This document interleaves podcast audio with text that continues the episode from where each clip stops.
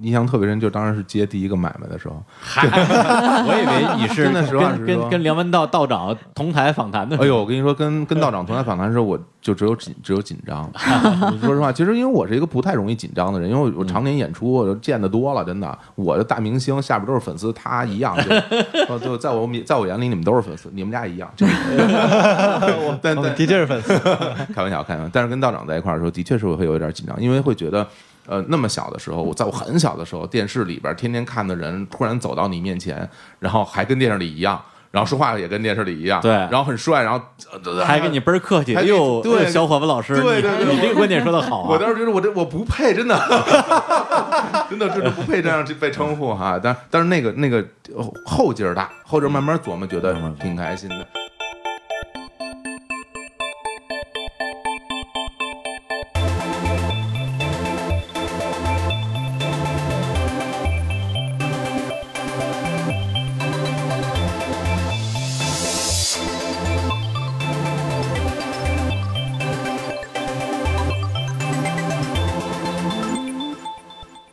大家好，欢迎来到日坛谈笑风生水起公园。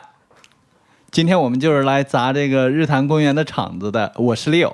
我是琳琳，今天我们很荣幸有请到呃苹果二零一六到二零一九年年度播客的这个日坛公园，我们有请啊、呃李叔和小伙子。哎，大家好，我是李叔。我是小伙子，哎，欢迎来到日坛公园。哎，顺下去了，对啊，特别顺。非常欢迎啊，非常欢迎来到我们这个刚刚搬迁的新的录音室。对，感谢哎感谢，对，因为我们也是因为这个疫情原因嘛，是吧？这个开源节流啊，哎，其实也不单单是这这边个很棒，哎，也不单单是这个，其实我们也是换了一个新的办公场地啊，这个地儿其实更私密一点啊，比之前的地方。嗯对，嗯，场子很棒，很有一种就是呃文化气息。聊天唠嗑的感觉。啊对是对录音之前跟着参观手办，对聊了半天。什么海贼王、千与千寻，然后哎银魂都有。对嗯。对，可以看得出来还是很有文化的，很喜欢这个日本的。对全球各地，这些都是娱乐，这这这些没什么我我特别喜欢那个两个人抱在一起那个大叔，两个大叔。啊，那是从乌兹别克斯坦带回来两个巴依老爷在那儿，对。那个什么深情相拥那种。啊，那是那个民间传统艺术啊，就是一个人扮演两个人摔跤那个，嗯嗯。啊，是吗？啊是啊，啊。嗯，对，嗯嗯，对，方便两位给我们嗯简单做个自我介绍。哎哎，嗯呃，大家好啊，我是日坛公园的李叔李志明。我们这个节目啊，二零一零年创办的，我跟小伙子老师我们两个人一起，嗯，呃，到现在已经做了三年多的时间了啊。节目呢里边呢，就是请一些呃文化、呃生活领域的一些名人和达人过来跟我们谈笑风生一下，大概就是这样的节目啊。哎，那我来一下哈，哎哎，我大家好，我是小伙子啊，我叫冯广建啊，呃，为什么叫小伙子？是因为我有个乐队叫青年小伙子，组成时间很长了，到现在也有二二十多二十多年了二十多啊年了啊，在这音乐圈非常有地位啊。然后呢，这个影响乐队乐队，乐队中的乐队，对，现在这个签约在太和音乐啊，然后我跟李叔也是二零一六年来一起创办这个日坛公园。然后在做播客这个事儿，之前其实我们俩之间也录播客，也一直在合作一直在合作。之前在在做什么？啊，也在做播客喽。哎，对，呃，有一个小问题，比如您问的问题，其实我们可长可短，嗯，对。但是如果说，呃，我们根据根据这个问题把它发散的特别大的话，我我怕打乱你整个后面的问题的节奏。没事儿，我会对，就啊刚才跟李叔说，我来控制节奏，就是啊我控制时间，你们就可以发散。OK，那行，嗯，行，那咱们来个发散的。好的，来 来吧，哎，行，那之前啊，出道比较早啊，比大家虚长几岁啊。我零二年大学毕业之后，一直在做娱乐记者，呃，做了有五六年吧。之前在北京商报、新京报都是创刊时候的记者，传统媒体行业的老人了。后来在唱片行业工作了有五六年时间，跟很多的呃，现在说起来比较知名的音乐人一起合作吧。差不多又过了五六年时间，在那之后又做了一些互联网的创业项目。呃，一三年的时候进入播客这个领域吧，那时候你很难说这是一个行业啊。那么今天说它是不是个行业呢？呃，有有待讨论。呃，一三年的时候是因为当时跟我当时的几个关系比较好的朋友，大家天天没事儿就跟那儿聊天儿逗闷子。后来一想说，咱们这个聊也是聊，是吧？为什么不录下来呢？要不然聊了完之后就忘了。然后在一三年的时候，跟另外两个人，一个叫象征，一个叫贺鱼，我们做了一档播客，叫做《大内密谈》。呃，上线之后，应该说很快就在播客这个领域有很大很大的影响力。在一四年的时候啊，就是小伙子老师就出现了，对，因为他是我的偶像，哎，没说错吧？哎，没说错啊，哎对，我是他的粉丝啊，因为他们青年小伙乐队成军二十多年不是白来的。哇对，我是他们的小迷妹啊，那时候经常在各大北京的演出 live house 里边看他们的演出啊，无名高地、星浩运、什么毛之类的，就在台底下星星眼啊。后来哎，就然后我们一三年创办到二零一四年的二月份左右，我记得好像情人节前后，嗯我们这个觉得嘉宾好像有点儿有点儿不富裕了。我想想，我身边有有有有谁能聊的？但身边能聊的人都请差不多了。嗯我想想有没有什么人，我觉得他特能聊，但是我我还能请人我，还能请来的，我就想到了他，因为他们的演出的特点就是，呃，是一说唱艺术，什么事儿？喜喜欢在台上跟这个观众啊互互动哎，啊跟大家聊天儿啊，对，对我在台底下每次听了之后啊，所以后来大家都不想听你唱歌了，就说来 聊一段。哎，然后我就说那小其实不认识，找了一中间人，介绍说，哎，这个呃，小侯老师您好啊，哎呦对，我是您的粉丝，我这儿有一个破破电台叫叫大内电台，您您要不来过来聊聊？呃他说是什什什么玩意儿？没有啊，不知道，没听说过。哎 这反正就欣然欣然欣然就就来做客了。是是是，特别特别开心。呃，当时也没想到，因为那个时候其实我们那个乐队的事儿啊，呃，当时也也不是特别多了，活动不是特别多了。因为我这边儿我稍微倒回来跟大家介绍一下哎我自己哈，因为我是这个零四年大学毕业。毕业之后，我就在北京工作了啊，在一个央企上班。与此同时，我在做着我的乐队。从零四年其实到处演出什么的，包括那个第一届的摩登天空音乐节、第一届草莓音乐节，我们我们都有演出。然后到零七、零八、零九，那是最高峰吧，基本上每周都会在北京鼓楼那个毛啊都会有演出，有时候一周两场或者三场什么的。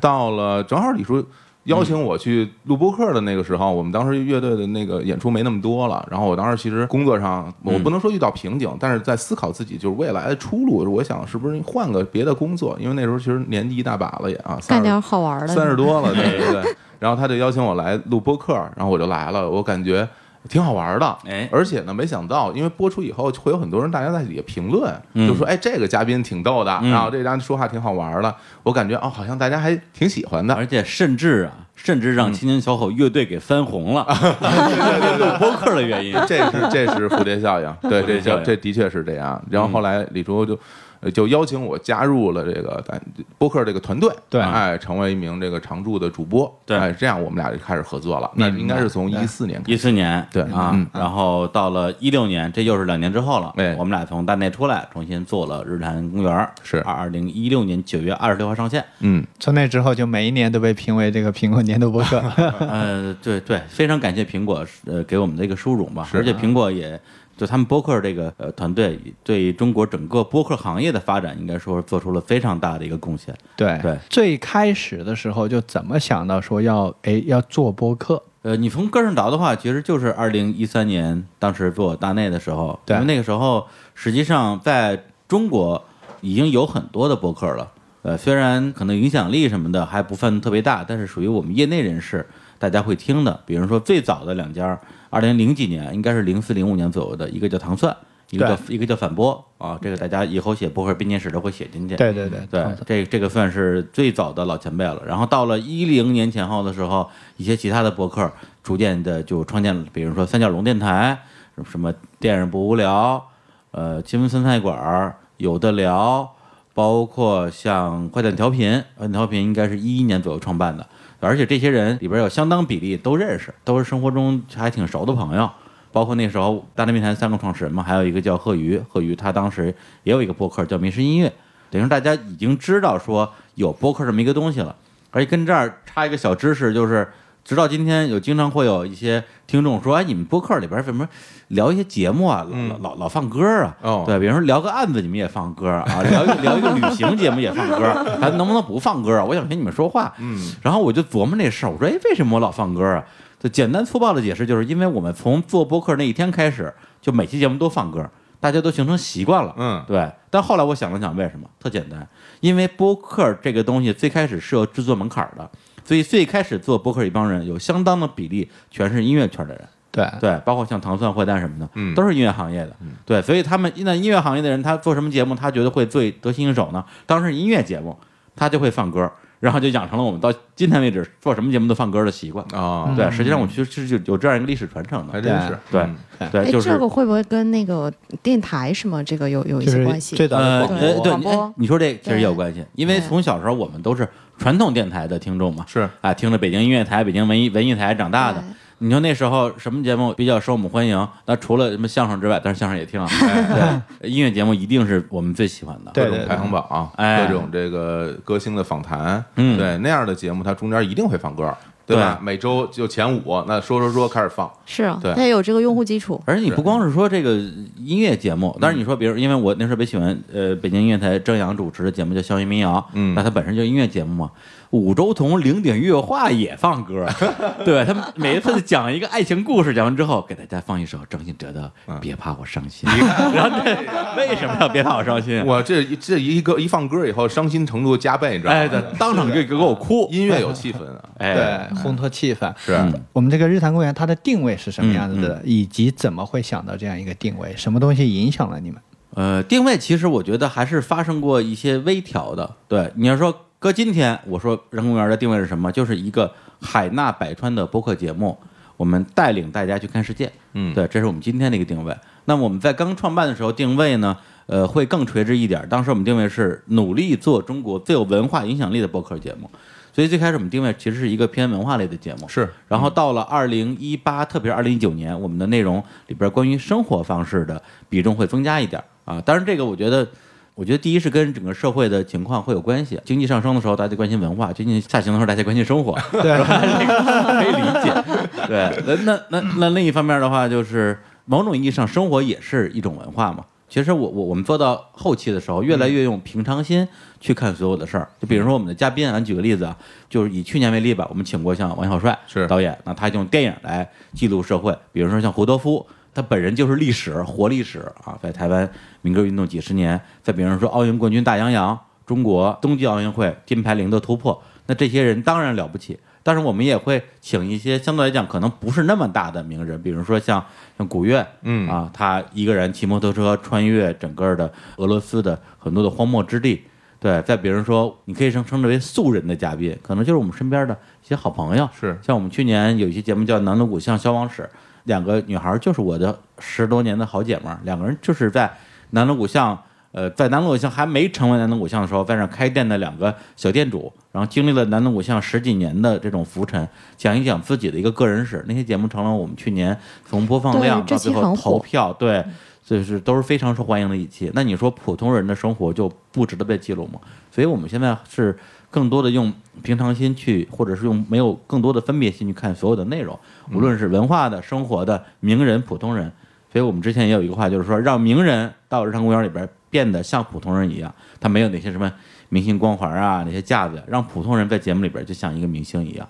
对，这些节目可能就是他这一生最闪耀的时刻。啊，对，就是咱们现在是有四档节目是吗？，对，嗯这四档节目方便给我们听众大概介绍一下，对，对我们现在就是日坛公园这个节目，是我们一直以来的我们所谓叫主节目哈。它的这个更新频次就是每周一啊固定更新，每周四呢会随机更新。然后我们每周三啊出了一档新的节目，叫做《日谈物语》。《日谈物语》这个节目是由我跟那个李淼啊，李淼是一个研究日本罪案的一个专家，淼叔，对淼叔啊，那又是一个叔，对，然后我们俩共同来主持的，主要是淼叔主说啊，我来给他这个捧哏啊，给他搭配啊。我们俩这个这个节目呢，主要的定位就是来自于日本的罪案，然后日本的文化啊，吃喝玩乐各方面，主要聚焦日本，但是也会聊到我们生活中的一些有趣的事情，跟大家分享。这个节目是每周三啊固定的更新，然后每周四，哎，我们推出个新节目叫《说归说》，哎，这李叔来介绍哈，哎哎，其实刚刚提到，就是日常公园我们的主节目，嗯。到最后其实会变得越来越多元化，是。但是呢，就会有一些问题产生，就是有的听众会说，哎，我们就想听一些文化名人访谈，为什么好久没有了？对。或者说我们。我们想听秒叔，我哎们老想听秒叔，我们每 每星期都想听秒叔，怎么办？因为你节目的带宽，你带宽在这儿呢，你怎么办？那那很简单，就是大家辛苦一点喽。是是是对，多多出一点功，多出一点力，一档节目变成四档节目。那秒叔就是满足秒叔的粉丝需求，喜欢听日本最爱日本文化的，对哎由秒叔跟小伙伴来主持。然后说归说，就是一档纯文化访谈节目，基本上里边来的嘉宾，要不然就是专家学者、作家，呃，职业的音乐人，或者是未来可能会有导演。对，基本上这个节目是一个呃会有一点点门槛，或者说在日常的节目里边，我会我会很很看重这个节目是不是能做到每一个人都能听懂。对，但是说归说这个节目，我可能这方面的顾虑会小一点，我会觉得说，那我们大家就直接坐而论道啊、大家能听懂就听，听不懂呢你就旁听。听不懂的叫假装能听懂，假装能听懂假装假装对，是吧？就是要说我最喜欢的是说归说，哎哎，显示自己上有文化了，哎，哎，显得有文化。对，然后周五的节目叫《天地无用》，是我们日常公园另外一位主播叫三千，啊嗯他以前是呃知名的动漫杂志《动漫饭》跟二十四格的主编。是，然后呢，因为就刚才咱们看手办的时候也了解了解到了啊，我们呃日产主播其实恨不得全员呃对日本的这种比如动漫。文化都非常有兴趣，然后三千他是这方面的专家中的专家，对。然后我跟他在二零一七年的时候曾经做了一档叫做《神作一看入魂》的日本动画电影，是在看理想平台上做的付费节目，呃，效果特别好。呃，也是因为那个节目，我觉得说我作为他的粉丝，他的节目的粉丝，我还想希望听他讲更多的，呃，当然不光是日本了，包括呃，比如动漫、游戏、电影，所有在作品类的这类的内容里面的一些更新的，或者是一些非常呃有见地的一些一些内容。后来就相当于是日常公园，我们在范青老师他的知识体系里边做了这样一档节目，叫《天地无用》。那这个事情实际上也是开启了我们日常公园呃播客矩阵的一个非常重要的一步，对，因为之前的内容还都是我跟小伙子我们俩啊，嗯就亲自啊亲自来跟这儿操持的。像那档节目就是我们的客座主播三千他一个人在做。接下来我们今年年内，我觉得到年底吧。我觉得会以各种形式孵化，我觉得可能不低于十档不同的类别的节目。啊，这个很期待，很期待。对，而且这些节目里边很多都是我跟李叔不参与的，嗯，就已经是这个类似于一个矩阵了，旗下有艺人了。对，对，对对，就是播客的艺人经纪公司，非常这样理解。嗯对，两位都是这个文化领域的人嘛，然后也有不少听众就是说，哎，你们的节目帮他打开了这个世界的大门，跟他们分享了这个有趣的这个生活方式。嗯，呃，还可以聊聊你们其他，比如说在这个呃文化领域做的一些事情吗？啊，你你说嘉宾那块儿的呃，对，就是比如说这个，我知道是有请，比如说类似梁文道啊、嗯这样哦哦哦之之类的，还有一些音乐领域的嗯这样一些人。啊，是是指他的意思是说嗯，在做节目之中接触到了很多的这种文化行业的名人啊、嗯嘉宾啊，嗯这过程之中给我们什么样的一个收获然后你先说吧，然后我给你填啊？行行行，嗯，我觉得这个东西呃非常有意思，因为我自己是做传统媒体出身的啊，那我呃很幸运，我赶上了传统媒体最后的那个余晖。对 对，因为在我刚毕业的时候，传统媒体是非常受尊重的一个行业。因为我本身是学理工科的，但是我一毕业就相当于直接去做了记者，虽然虽然是娱乐记者，嗯，对，但那个时候家里的什么爸妈的亲戚朋友一说，哎呦，儿子不错，大记者，大记者，记者叫大大这个字儿，Grant，对，了不起的记者，高端高端。嗯对，但是今天大家说起，呃，都别说传统媒体，大家说起媒体好像都不屑一顾，都怎么样？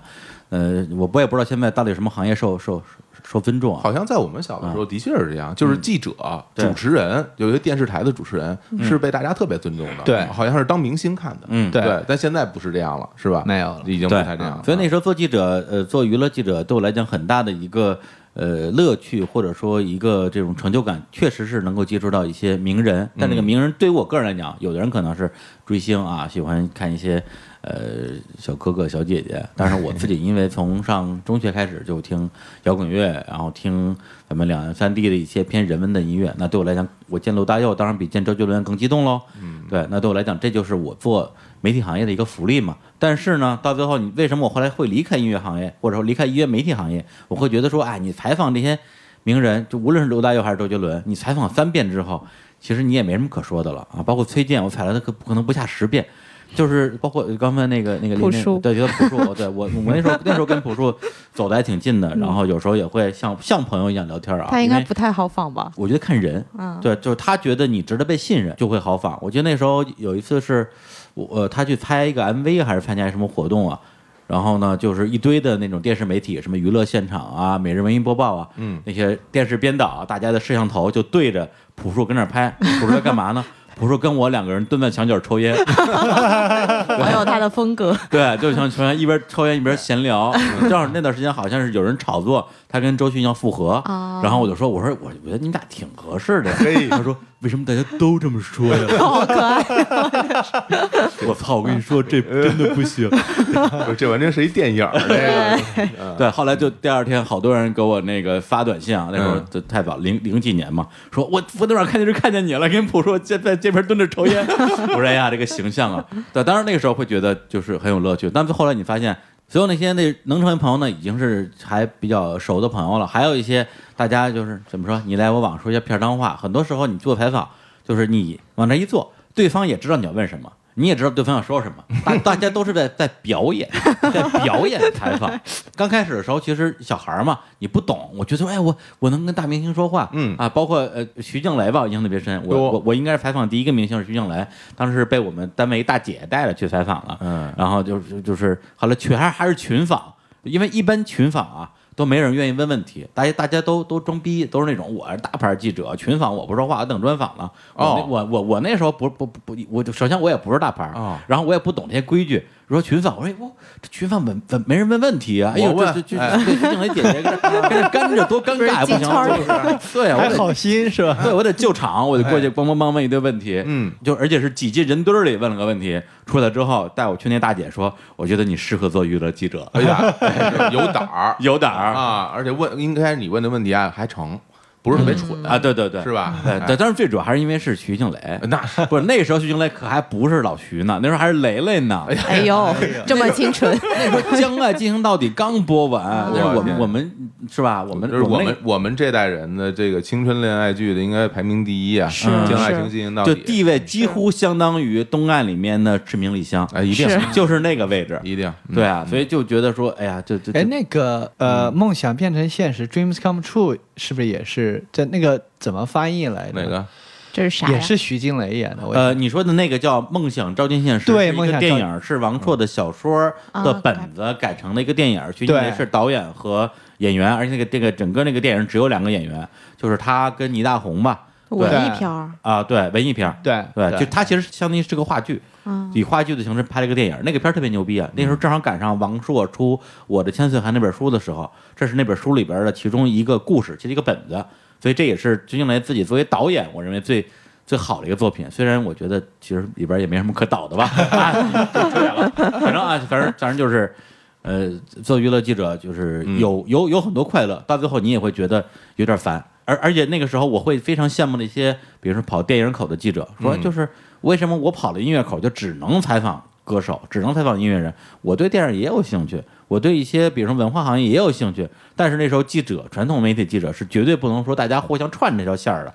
就比如有人说，哎，说那个，请问您是新京报的这个李李李李记者李老师吗？我们这儿有个新书发布会。我说啊、我这事儿您您您得找我们那儿那谁谁谁，因为你如果你你去的话，这叫内部枪行，明白？对，串口这个发布会都有那个车马费的，对，那时候。有车马费嘛，对吧？有钱对，就是你可能觉得说我是因为喜欢这个作家，但是你的同事会觉得说你去抢钱去了，对吧？对，这个就就不合适嘛。所以那个时候我还以为你们这个这个娱乐记者和那个八卦记者是一回事儿，后 来后来发现不是，后来发现不是。我也以为是有专门的，呃，一般来讲嗯啊，就是这个八卦记者，如果是在在娱乐媒体的话，会比较含蓄的称为明星口记者，哦叫，明星口记者，就是哦跑明星新闻的，而不是明星的作品的新闻的。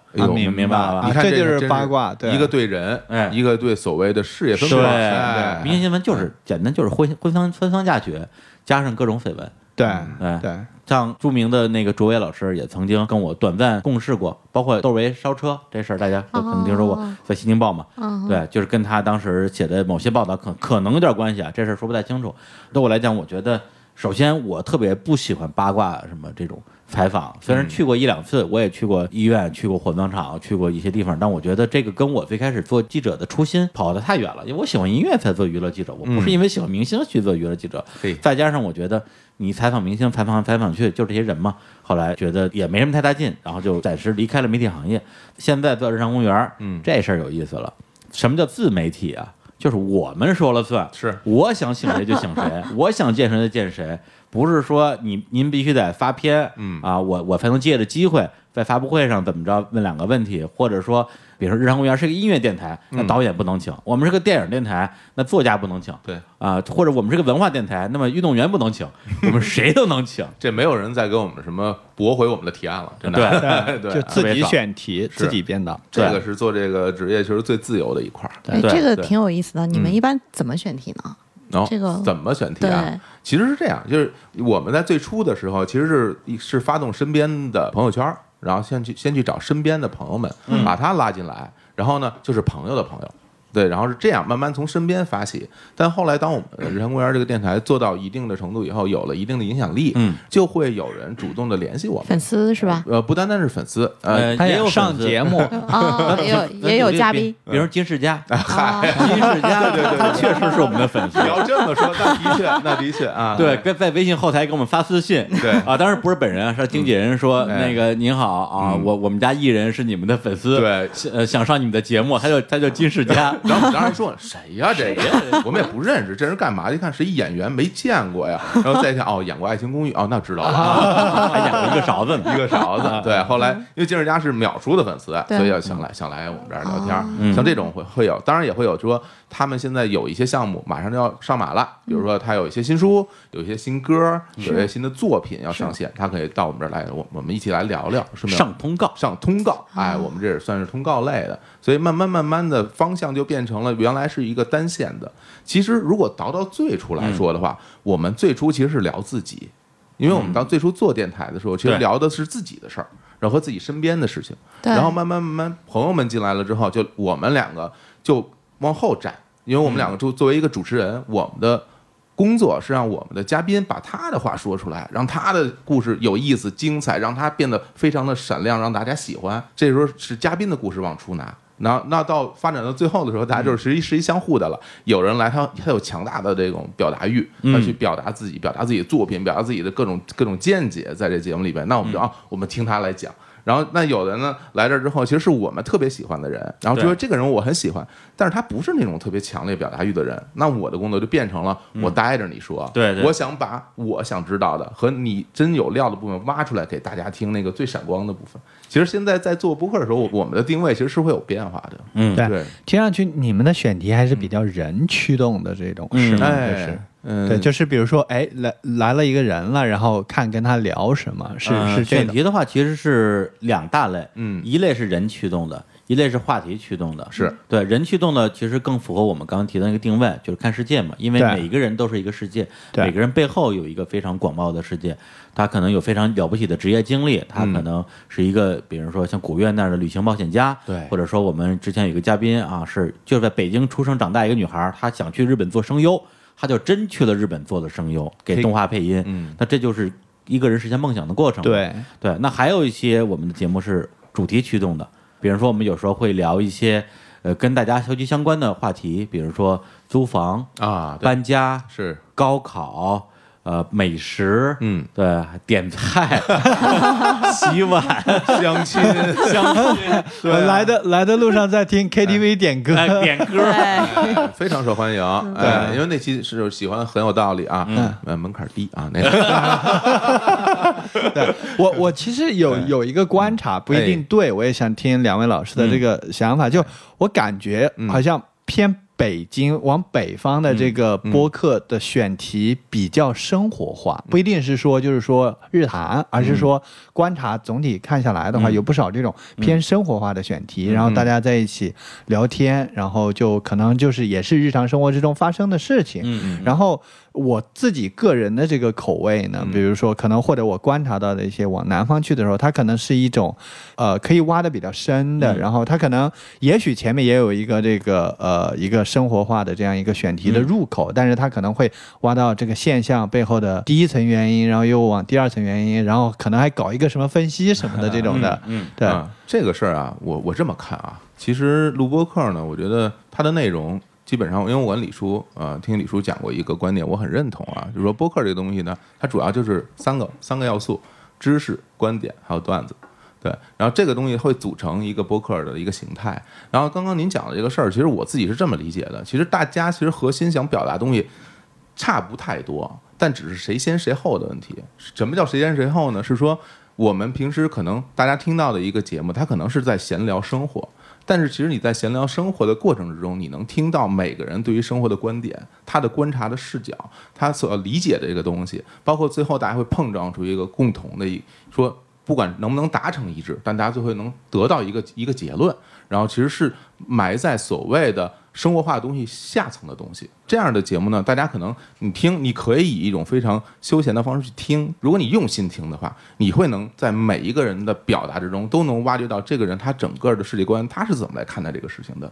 当然，像你说的那种说，如果说南方那种，我我我不知道大家是不是真的这样啊、对，这个总结不一定对，是不是这样？不一定对。就是说，那他就先把观点拿过来，我们先讨论。但是在讨论的过程中，一定会加入现实中生活中的例子。你不可能完全凭空的、抽象的去探讨一个一个社会问题。所有社会问题都会有相应的故事、例子和我们要举例去去探讨。所以就是先把谁拿出来和先把谁后拿出来的关系。总体而言，我觉得没有什么太大的区别。这里是谈笑风生电台，一个由喜马拉雅战略投资部自发发起的访谈类节目。我们每期节目会推荐一档播客。如果你也想被我们的听众收听到，请联系 investment at 喜马拉雅 .com。我们在嬉笑中拥抱一个真实的世界。我们正在做的，只是为了与平淡抗争。在有限的时间里，我们汇聚更多的思考。这是一个有味道的电台，我们叫它“最后调频”。这个我觉得简单说的话，就是知识、观点、段子是我我之前总结的一个三要素嘛。那段子其实主要代表一个节目的趣味性或者说可听性吧。嗯，那么北方的播客，我认为它可能先天有一个优势，就是我们擅长，我们确实擅长把一个事情讲得有趣。嗯，或者说哪怕你把逐字稿写下来，可能让一些去演绎一下对让其他更有意人让其他人去演绎。咱们举个例，比如高晓松，你让去别人照着他的稿念一遍，是不是能念得像他一样有趣呢？未必，因为这个是一个表达能力上面的一个天赋。对对，所以对我们来讲的话，我们没有动力把节目做的不有趣不有趣。对，对我没有这个动力。对，对我我也没办法听不有趣的这个 纯干货的就这个。就就就这这方面，我们实在是没法去故意的去克制自己的这种天赋。但那至于说节目的内容，并不会说因为你有趣了，你就变得没内容了。对，反正我这么认为。对，抛出那个观察，一个点是说，呃，我有一个观察，它不一定对；另外一个呢，我是想说哎，它是否和这个呃听众以及这个一直，比如说每个地方它的这个文化的这个因素，嗯，这个消费的文化消费的习惯，对吧？可能也都有关系。嗯，我觉得这个要看所谓创作者心态了，因为嗯我自己原来是做音乐的嘛，然后包括现在也一直在做，然后我在做音乐过程中都是自己去写歌的。我拿这个来举例啊，我在写歌的过程中，其实我就是一个创作者。那我创作者，我要考虑的东西是什么呢？我首先要考虑这个作品是不是好作品，然后我自己喜不喜欢，然后它是不是一个真诚的表达，它是不是一个好听的旋律，它是不是一个好听的编曲，这个作品我自己能不能达到我自己的要求？其实这是我认为创作为创作者来说第一要考虑的东西。那至于听众听到以后他们会不会喜欢，我觉得这是听众的选择。嗯我不能说因为他们会喜欢这样的东西，所以我去创作一个东西，然后让他们开心。就是这个事儿，当然有人这么做了啊，这个我就不评判啊。然后，但是我自己的作为一个创作者，我的态度是这样的态度。所以反过来，我们说播客这个事儿，就是说大家其实听众的受众，我相信啊，每个播客在最初做播客的时候，都在做自己擅长做的事情，而不是说我一定要做一个大家他们可能会喜欢的事儿，因为那个时候啊，嗯包括到现在。整个对于所谓播客收听群体，大家的收听编号，没有人能给出一个特别特别明确的答案。你就一定会做一个东西，大家就一定会喜欢吗？当然，那个相声也算是啊，但是相声不算是播客品类了，对。所以我认为大家在表达的时候，都是在用自己最擅长的方式再去表达。对对，那大家谁喜欢和不喜欢，其实是听众慢慢慢慢出现了一个收听习惯的一个一个偏差的。然后还有一个东西，就是其实是来自于私下的交流。我觉得就是每一个地区，大家收听播客人，他们之间如果有私下的交流的话，大家会选择一种说，哦，好像我听这样的播客显得我很厉害的这样一个想法。那这个想法就会去干扰听众，大家去收听什么样的播客了。好像就比如说，哎呀，我听一特逗的播客，是不是显得我是不是没文化？那我是不是应该听一特特厉害的？感觉是吧？特深啊，我自己都听不太懂，但是我觉得这行，我我有这个追求，想要让我能听懂。但我觉得有这个追求也是好的，所以我是这么思考这个事情啊。对，所以说到底，我觉得做播客还是一个做创作。嗯呃，当然不排除有的人可能他觉得说这是一个市场啊，这是一个风口，我要去找这个市场的空白点，做一些市场需要的东西。嗯但是因为表达是一个持续的过程，是如果你持续的做一些自己不擅长或者不喜欢的事儿的话，会很痛苦。反正我目前我听到的现在市面上的播客，绝大部分还是说都在各自做各自擅长的事情。是的。对你擅长逗着聊，你就逗着聊；嗯。你擅长严肃着谈，你就严肃着谈。嗯。我觉得都没什么问题。对，就其实自己都会思考这个问题，就比如对，哎。比如说，哎，我这个呃这个播客如果哎只聊这个播客，嗯。然后就聊他们这个相当于是在文化创业里面又挑了一个更加细分的一个领域。嗯。我们想说，哎，这个领域的这个听众有多少人呢？嗯。那么我们是不是要把它这个选题往出圈儿对扩大一点，要破圈，嗯不能只挑这么一小撮。假设这个这一撮听众只有十万，我们拼了命了也就能抓到这十万，对吧？但比如说，如果我们这个定位宽一点，然后选题上大众一点，而且包括我们自己经常有时候还标一些英文什么的，然后这个嘉宾来了也标一些英文，然后都是什么 VC 啊，然后讲一些这个什么呃特定领域的娱乐圈或者音乐圈里面很专业的事情的时候，我们会想说，哎，这个东西是不是得配个文字稿，把很多东西还得翻译一下，配上链接，配上说明，哎所以就所以是有这样一个背后的一个想法，说，哎。哎，大家会否考虑这个听众的圈层，然后去做自己？比如说，我如果想大众化，我肯定不能讲那些很就是酸不溜溜的这种文呃呃文绉绉的东西，对吧？嗯对，我觉得这个东西就像刚才我们说的一样，要想清楚最开始您做这个事儿的目的是什么。比如说，我做这档聊播客的播客《谈谈风声》，就是因为我想聊播客。那你不用考虑说这玩意儿有多少人听，或者说他听的人少就对了，嗯我就希望听的人少，因为我就想聊这个。你们不关心播客行业的人就不要来听我的节目，这才是我的一个目的。如果说您的目的是说我希望这节目听的人越多越多越好，那您聊什么播客啊？您直接娱乐聊娱乐八卦不就完了吗？我跟你 我跟你也能聊，对吧？咱们再再再想清楚这个这个目目目标是什么？对对我们来讲也一样，因为我们一年将近一百期的这日常公园主节目。呃我们的选题肯定是也也是有选择的，是啊一定有一些内容可能受众群会更广，或者说我们要要不要去聊一些热点，贴一些热点话题。但是对我们来讲，我我不想聊那些东西。虽然这个东西会可能会博得一些关注，包括一些比如说流量很大，但是我们很不喜欢的一些嘉宾或者是艺人什么的，我们是非常明确的说，这人我没兴趣。对他能带来一些流量，但他他他能带流量都是傻逼。我对，我对我我我为什么要这个东西呢？对对你你们考虑过你们的这个嗯听众，他比如说你觉得他是一个什么样的画像？他是是有什么样的喜好的一一一个人？啊，我们其实心里还挺明白的，因为这个东西不是去思考，而是去看数据啊。我们是有大概的画像的。我们的听众其实年龄跨度应该算是还比较大，嗯啊，比较年轻的可能就是初中生啊，也有初中生，跟爸妈一块儿听的。哎，十几岁、十几岁的初中生，然后大一点的，其实是会有像我们的那个长辈，就是说像五十多岁、六十多六十多岁的啊带着孙子跨度对，跨度会蛮大，跨度挺大的，但但是主要的受众人群还是在二十多岁到三十多岁这个这个人群之嗯中。然后呢，主要的这个生活的地域还是在一线城市，啊，北上广深类似于这种。当然，我们有大量的海外听众。我们有非常多的海外听众，这海外听众，呃，可能大家也是一方面是在海外嘛，需要一个中文的收听环境，然后大家需要耳边有有中国人在说中国话，嗯这个事情我其实我能够理解啊，能够理解。因为因为真的确是在外，如果一个人，很多人是一个人在外留学啊，我觉得的确很孤独。是啊，嗯我去年去那美国去玩去，到洛杉矶有一个粉丝微博给我发私信说：“李叔，听说你到洛杉矶了，能不能那个嗯请请请您吃个饭，见个面聊聊？”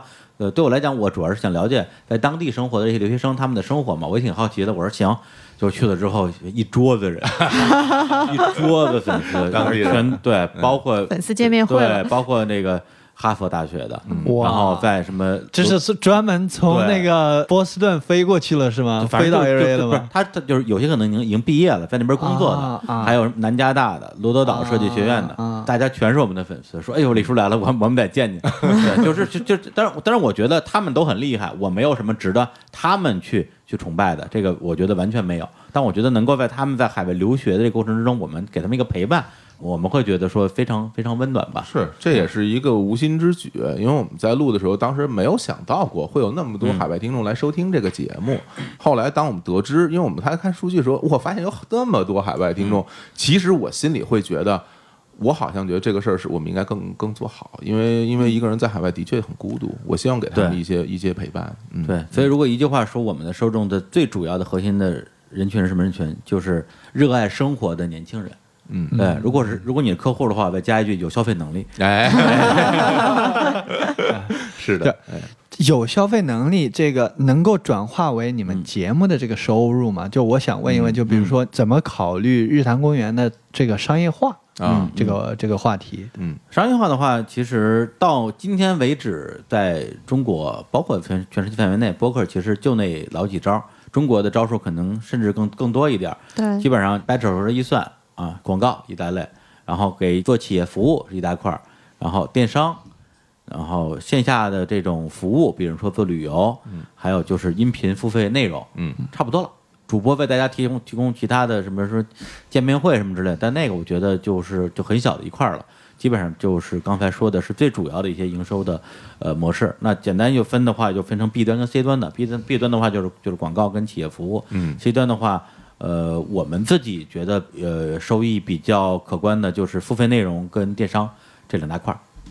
你们比如说分别做过一些什么样的尝试？可以挑着说一下。哇，那做的做的就太多了太多了，那非常多了 啊。对，呃，很早，我们尝试商业化，其实最早早到二零一七年的时候，做了一次旅行团，就是带我们的听众去日本，呃，上线了一款帆布包，是我们自己定制的一个帆布包周边周边啊，这个是最开始的一个试水，然后到了去年吧，二零一九年，实际上就非常规模化了。我们的电商有我们自己日常公园的一个有赞商城，就叫日光集市，嗯，呃，里面什么都卖啊，里边包括呃吃的、喝的、玩的、乐的，嗯。啊，既包括书籍、食品、饮品，是啊，饮水机，嗯洗碗机，啊 基本上我们节目里聊什么我们就卖什么。哎，怎怎怎么进入这个日光集市呢？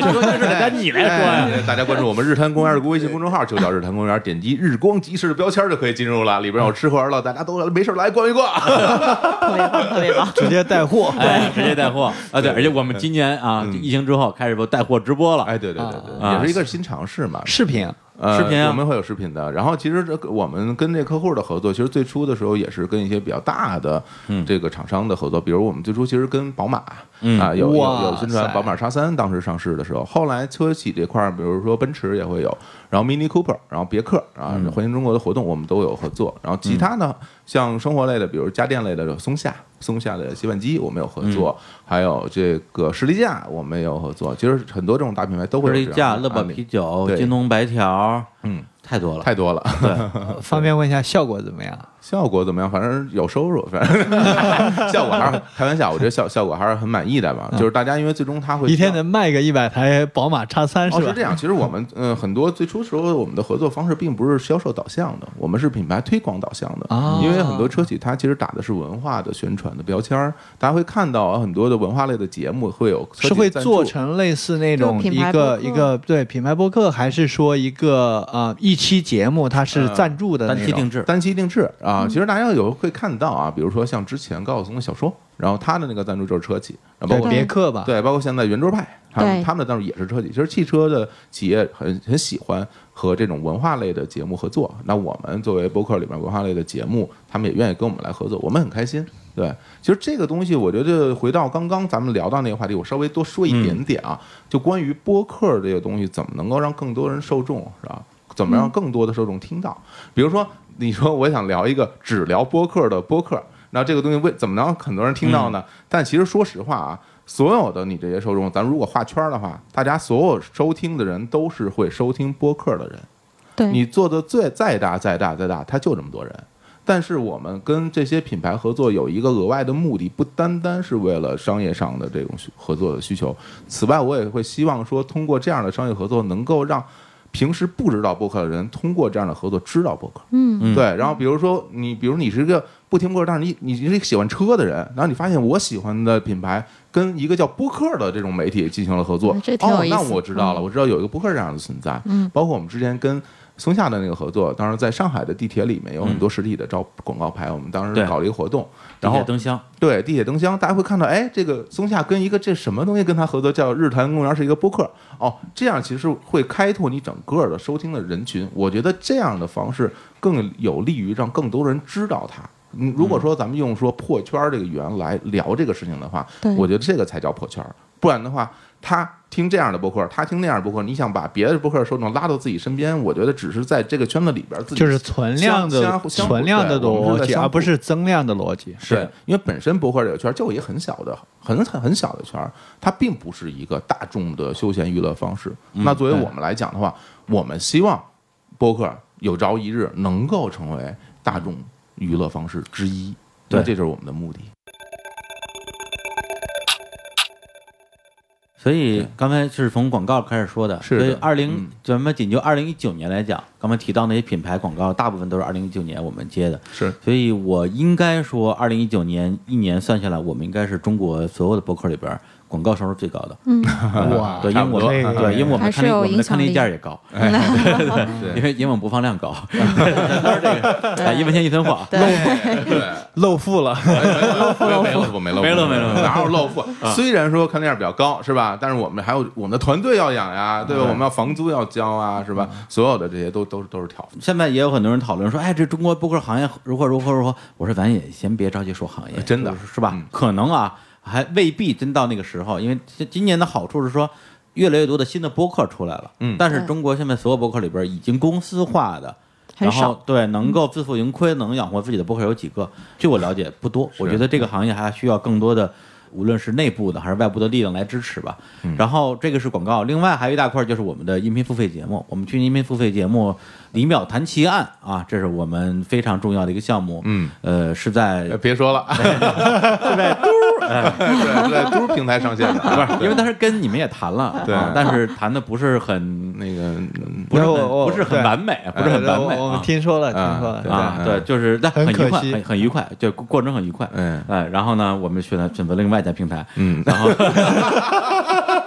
非要说你看看。他们给的钱多，跟你说，今天节目被自己下架，我跟你说，我很期待啊。本来本来也是来砸场的，我们现在跟喜马拉雅也也是非常非常友好的合作关系啊，就是我们友商的，友商啊，对就前两天我还在跟你们的同事在聊，你们不是新出一公文叫叫圈子嘛？对。对，就还在聊聊聊这个这个可能性，对。对，嗯。包括未来我们其他的呃付费节目，我觉得呃一定有机会，一定有机会跟喜马拉雅合作嘛。是，然后那个节目在就某平台合作，然后上线的销售的呃效果其实是甚至超出我们之前的一个一个目标的。对的，对，是呃，反正肯定是他们年度非常好的一个项目了，啊，这个你们内部都能查到数据，这我这我就不说了。哎，啊，没关系，没关系，能打探到，行，就是那个回头说回头节目外我们告诉你就行。啊。对对对，对。还有其他商业化形式吗？啊，对，然后这个是去年的呃，因为付费节目，嗯，然后电商刚才已经说过了，呃，然后旅游服务这块儿我们其实也是连续做了三年吧。去年的时候，我们稍微把这个这一块儿呃放了一放，因为我们觉得它本身其实是一个线下服务业，嗯，对于我们这样一种机构来讲的话，我们会觉得有点重，因为我们比如说我和李叔跟跟大家一起出去玩儿，其实不能说带着，就陪着大家一起出去玩儿。然后我们会自己去设置一路线，因为我们对这个整个旅游路线还是会有自己很严格的要求的。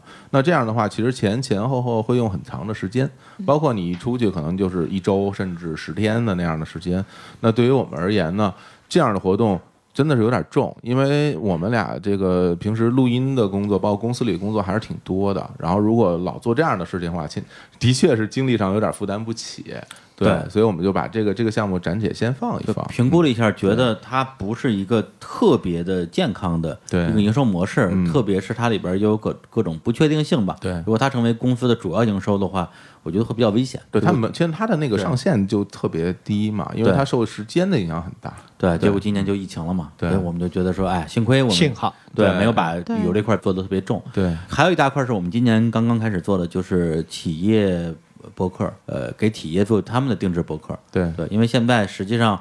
呃，看到非常好的信号，就是有很多的企业啊，包括中国，呃，大大小小的，之前是谁？哎呦，麦当劳是吧之之前我觉得最大的一个一个影响啊，就是招商银行啊对招商银行做了自己的企业博客。什么时候的事情？哦，那大概是在今年年初的时候，对，是年初的时候。呃，也是春节之后，春节之后。对，但那个时候看到这个消息，我自己会觉得，哎，首先因为之前就已经有我们合作过的品牌跟我们聊过这个事情，嗯大家说，哎，我们能不能做一个我们企业内部的博客，给我们的受众来听？员工对，有的是员工，有的是他的那种受众，啊企业需求，就是企业需求。他的他的顾客。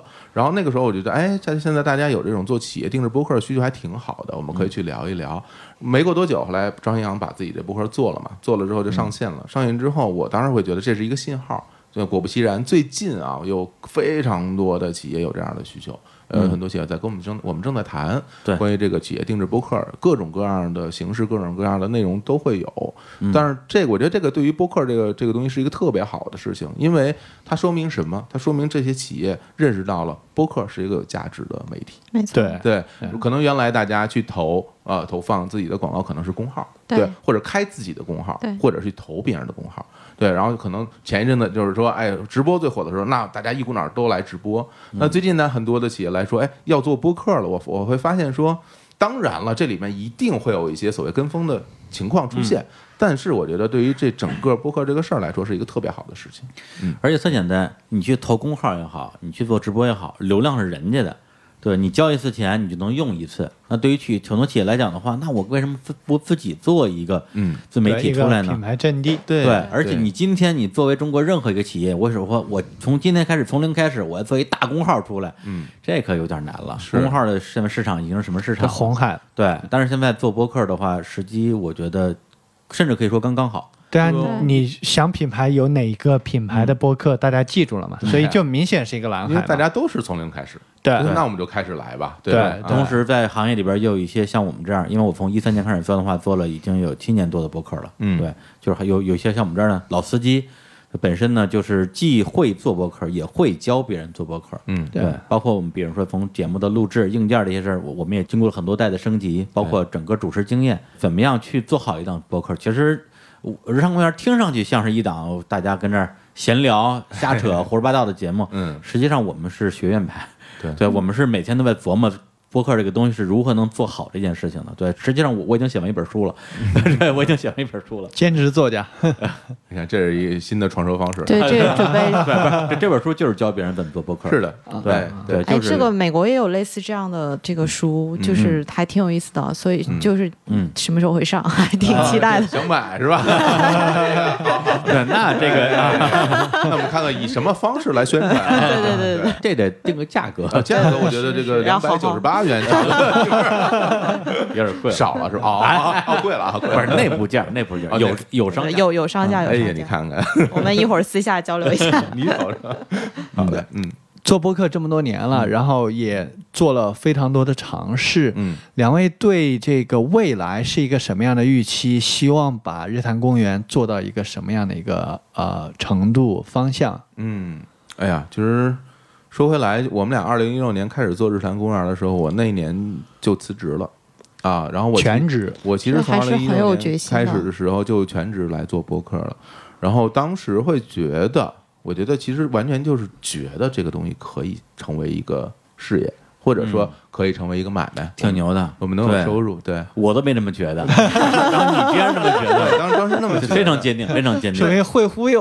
对，但但其实说实话，我觉得嗯那个时候可能也是因为自己对于未来自己的事业可能觉得很迷茫吧，然后终于找到了一个我自己又喜欢又擅长，而且或许会有前景的一个行业，我会我觉得我想抓住它，我不想放弃这个东西。但其实，在之后的两年之内，我们的收入是零哈，然后呃，一六一七吧，对，基本上是没有什么收入的。但是到那个时候说，大家会说：“哎呀，你真厉害，你为什么能一直坚持下去？哈，没有收入你也来坚持做。”其实不是那么坚持，是因为那个也没什么别的事儿可干，因为这事儿已经这摊儿都支起来了，是吧？你之前投入就像你等公交车一样，是吧？你等了俩钟头没来，你说你要不要继续等呢？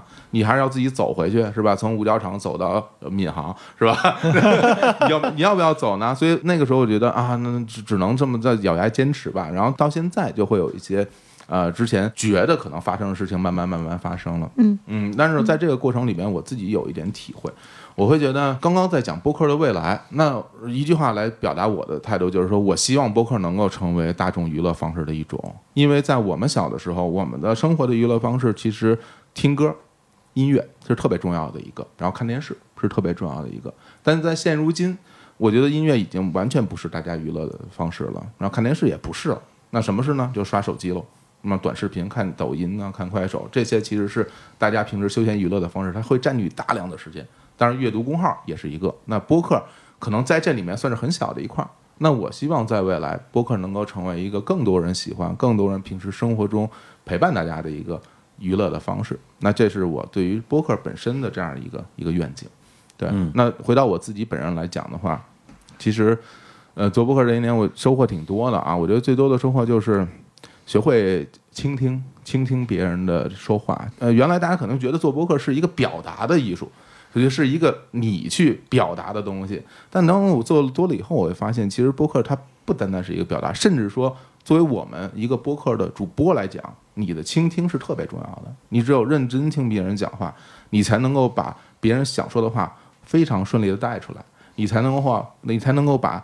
这个话背后的那些事情，总结成一些比较容易理解、让大家记住的话，给你的听众听。在这个倾听的过程中，就会有很多的收获，也会有很多的思考，然后也会积累很多的素材，用来下一期节目。大家会说，你老这么录，会不会就你没 没话说了？但其实我觉得，现在收获的东西，其实比你说的东西要要来的多，因为我们会见不同的人、不同的嘉宾，然后很多东西你就需要自己去思索，然后去去积累、去消化。所以我觉得做播客是一个 在未来就有很多可能性的一个一个行业，我自己也很喜欢。我希望能够做的长久一点，希望也能看到身边的更多的人，包括在大街上我拉住一个，哎，您听播客吗？啊，听啊，日坛公园，我知道特喜欢。哎，如果有如果有那一天，那我就很开心了。哎，对，嗯，小欧老师还是一如既往的乐观啊，哎特别好。我们 团队特特别需要这种乐观向上的力量，赋能是吧？赋能赋能啊，让我窒息。你看看，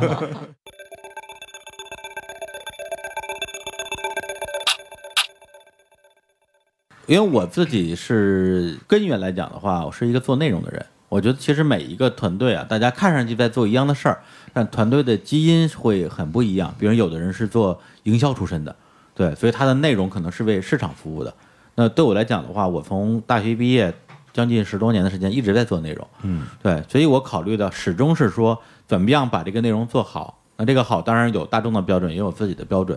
那博客现在说，在今天能不能成为一个在中国成为一个行业啊，成为一个风口，成为一个大家都愿意尝试的事情？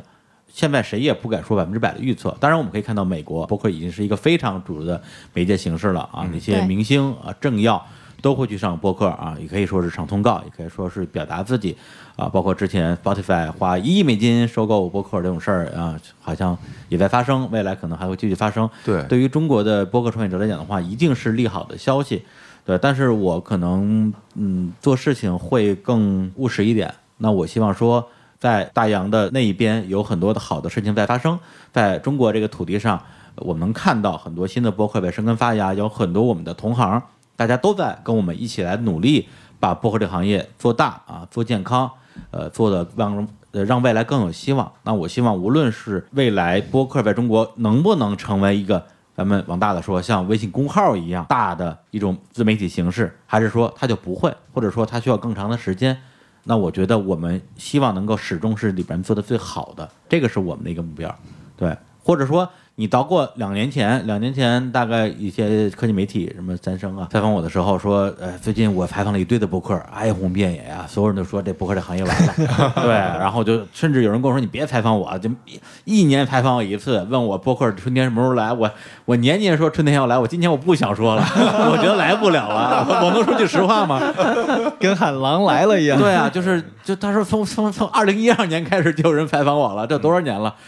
我说我我我挺乐观的。他说哟，他说我这采访一圈，您是唯一一个觉得乐观的。我说我确实挺乐观的。我觉得这东西它就是能够为社会、为听众创造价值。嗯，我为什么不乐观呢？对，但是到今天，我可能反而我会让自己要更冷静一点啊，就是也也不能盲目乐观。说好像马上啊，就是今年这这个行业就就变变就变成 这几百亿美金几 美金的盘子了，那肯定不是，那肯定还是要耐心的去做自己该做的事情，包括我们今年把一档节目变成四档节目，实际上对整个团队来讲是非常非常大的工作压力，而且关键为这四档节目不是简单的一乘四，而是这四档节目的风格都不一样。实际上我们耗费的精力可能是之前的五倍、六倍、七倍，然后马上赶上疫情了，那疫情对我们的整个公司的运营一定是有影响，一定是有冲击的，但是我们并没有动过哪怕一秒钟的念头，说我们要不然还是变回一档吧。这四档节目就是又费劲，然后又不赚钱，那干嘛呢？因为你是吧？你规规模化肯定是要希望在市场上有一个有一个积极的回一个一个回应或者回报嘛。但是我们觉得说，那既然我们做事情最开始的原因就是为了做内容，把内容做好，那我们还是坚持把这个事情做下去。那么到了某一个时机，一定会生根发芽的。对，这个是我们做事情的一个态度吧。现在团队什么规模？他们团队大概我们就算是一个比较迷你的一个小型团队吧，对，公司大概十个人左右，然后一半的人在偏内容的方向上，还有一半部分人是偏我们的呃运营，包包括比如说我们的商务、电商等等这些。嗯，回头看这些年有哪些事情，哎，你们回头看会觉得特别开心，或者留下特别深的印象，对，或者特别感动。特别开心，啊。有有啊，印象特别深，就当时是接第一个买卖的时候，我以为你是真的实话跟实跟跟梁文道道长同台访谈的时候。哎呦，我跟你说，跟跟道长同台访谈的时候，我就只有紧只有紧张。说实话，其实因为我是一个不太容易紧张的人，因为我我常年演出，我见的多了，真的，我的大明星下边都是粉丝，他一样，就呃 就在我在我眼里，你们都是粉丝，你们俩一样。就但但的确是粉丝，开玩笑，开玩笑。但是跟道长在一块儿的时候，的确是会有一点紧张，因为会觉得，呃，那么小的时候，我在我很小的时候，电视里边天天看的人，突然走到你面前，然后还跟电视里一样，然后说话也跟电视里一样，对然后很帅，然后呃还跟你倍儿客气，还哎呦，对小伙子老师，对对对你你这个观点说的好啊！我当时觉得我这我不配，真的，真的真的不配这样去被称呼哈。但但是那个那个呃后劲儿大，后劲儿慢慢琢磨，觉得挺开心的。就的确是我们就是说，大家其实买卖开张之后，嗯我会很高兴。其实不单单是因为挣钱的原因，是因为我觉得有价值的东西就应该被市场所认可。因为我原来做音乐的时候那么多年，其实一直在呃经济上，包括市场上没有被我我觉得的认可。嗯然后我我其实签泰和也是一直到了二零一七年的时候才跟泰泰和签约，之前并没有。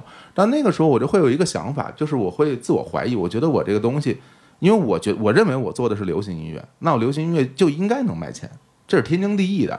如果你的音乐卖不了钱，那我觉得就是有问题。但如果说你能卖钱，我不愿意卖钱，那是另外一回事儿，嗯对吧？我我东西能卖钱，但我不愿意卖给你，我就是有这范儿，我就不愿意挣钱也行。但我当时不是，所以说回归到播客这个东西，我认为我们现在有自己的团队，我们现在有自己的整个运营的一个模式，我们播客这东西就一定要有一个健康的商业的循环。那这个东西如果没有，那你就错了，那你就做的不对，你需要让它有才是对的。不然的话，光凭用爱发电这个东西，它不会太长久的。因为大家可能说，我、今天我爱发电，明儿我交不上房租了怎么办呀？那我是不是要回家呃赶紧挣钱打工开滴滴去了，送外卖？因为像我这个年纪的中年男人，只能开滴滴送外卖，因为我找我不可能找到其他的工作了，真的还。可以卖保险。哦，还哦，还有这 还能摆地摊儿，这天好像不这让摆了吧？哎呀，这这一听啊，就是就是经验之谈。好好，是真的啊！我当时是这么想，所以我认为，就是我们当时挣到了自己的钱，然后包跟跟客户有了这样的商业合作，我认为是一个特别特别好的开始。嗯，因为万事开头难，没有第一次就没有第二次，但很多时候第一次有的时候你坚持不到，你可能就完蛋了。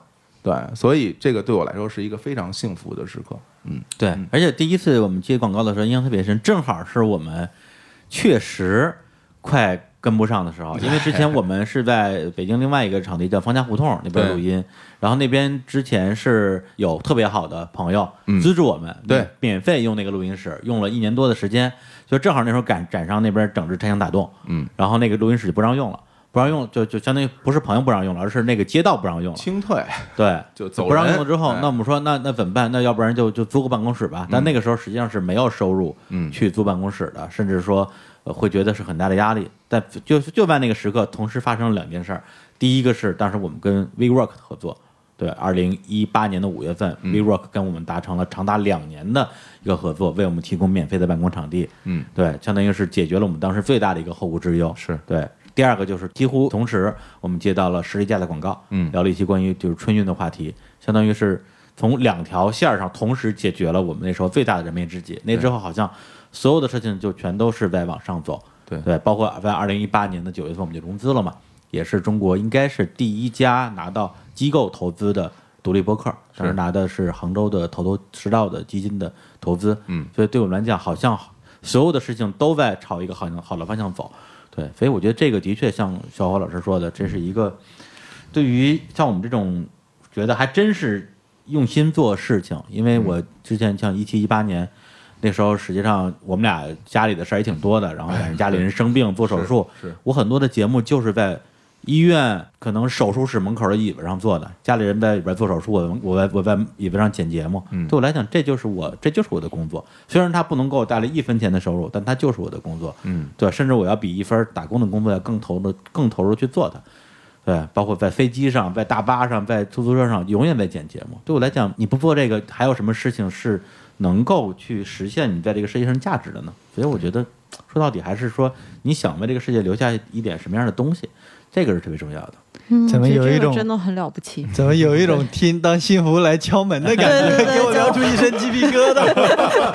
就确实幸福来对，敲门啊能坚持这么久，对对，而且特别特别特别逗的是，今年那个呃那个春春节这时候，我跟小老师开玩笑，我说、我说最近我看豆瓣上有一帖子，说你们最近都听什么播客啊？嗯大家叭叭叭开始推荐，我听什么什么什么，我说这里边好像就没有几个推荐日常公园的，咱们是不是过时了？小老师说，你别听豆瓣的人胡说八道，当年我们乐队被豆瓣上可受欢迎了，他们越夸死的越快，就不能从豆瓣上丢真他们那边的，说。我我我太了解应该感到庆幸我他们都是拿你立范儿用的，知道吗？对啊，你跟豆瓣说你最近看什么综艺节目，会有人说《快乐大本营》吗？是吧？可逗了。然后那个前装不了逼前阵子看几个帖子，上面聊到就是我们乐队什么的，然后他们就说：“哎呀，什么那个小老他们这么大的岁数人会不会上豆瓣？我特想让你看看我注册是哪一年年轻人。我注册的时候你小学还没有毕业呢，开玩笑啊，的确是。”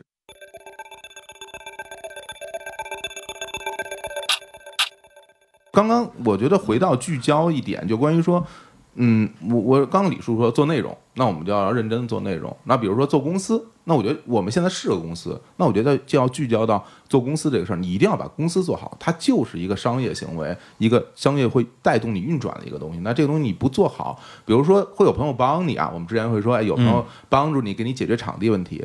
但是我觉得这是不健康的公司运行模式，你不能靠着别人无偿的资助让你公司能运行下去，或者说哦，我今儿没钱了，跟大家哎呦不行不行，我公司干不下去，大家给我们捐款吧，然后给我们捐捐三四十万，然后我们能再再干一年，可以，我觉得是大家的爱，把呃可以支支持我们是可以这么做，但是我认为作为一个公司，你不能靠这个。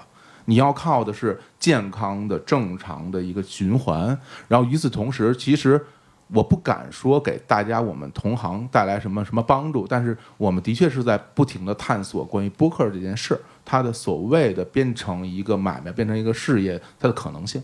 对，那在这里面，我相信大家所有人都在努力，最终会尝试出一条路，是或者尝试不出。我觉得对吧？就是两种可能性喽。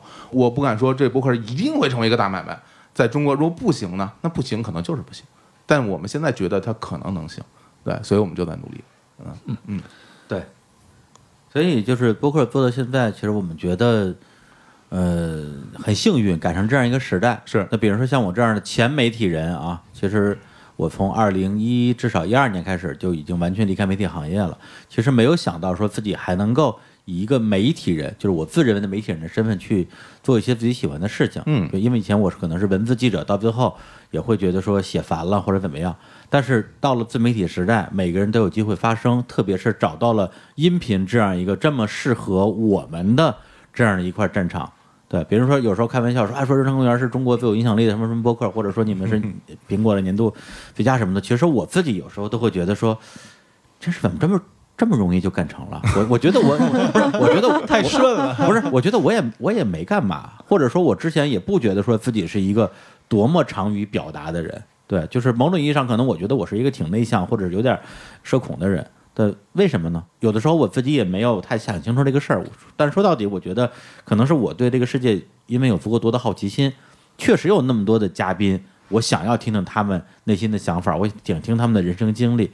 很多时候是因为想给自己做这样一个内容，最后满足了大家。对，而这个事情在今天居然可以成为，咱不敢说是一个多大的行业，至少对我们来讲是个买卖，是个买卖是一份工作。嗯，我觉得这个简直就是时代赋予我们非常非常好好的一个机会，或者是我们最大的幸运。所以我经常会说一句话，就是播客是我这辈子做过最好的一件事儿。我觉得就是非常幸福。我这受益匪浅，李叔啊，就是我现在就是说归说的死忠听众，真的，有时候我跟大家会，其实有有时候挺认真的讲，因为那些嘉宾都很多都是我特别喜欢的人，然后我特别想听他们怎么来聊，而且我觉得，嗯，我不参与有不参与的那种那种幸福感。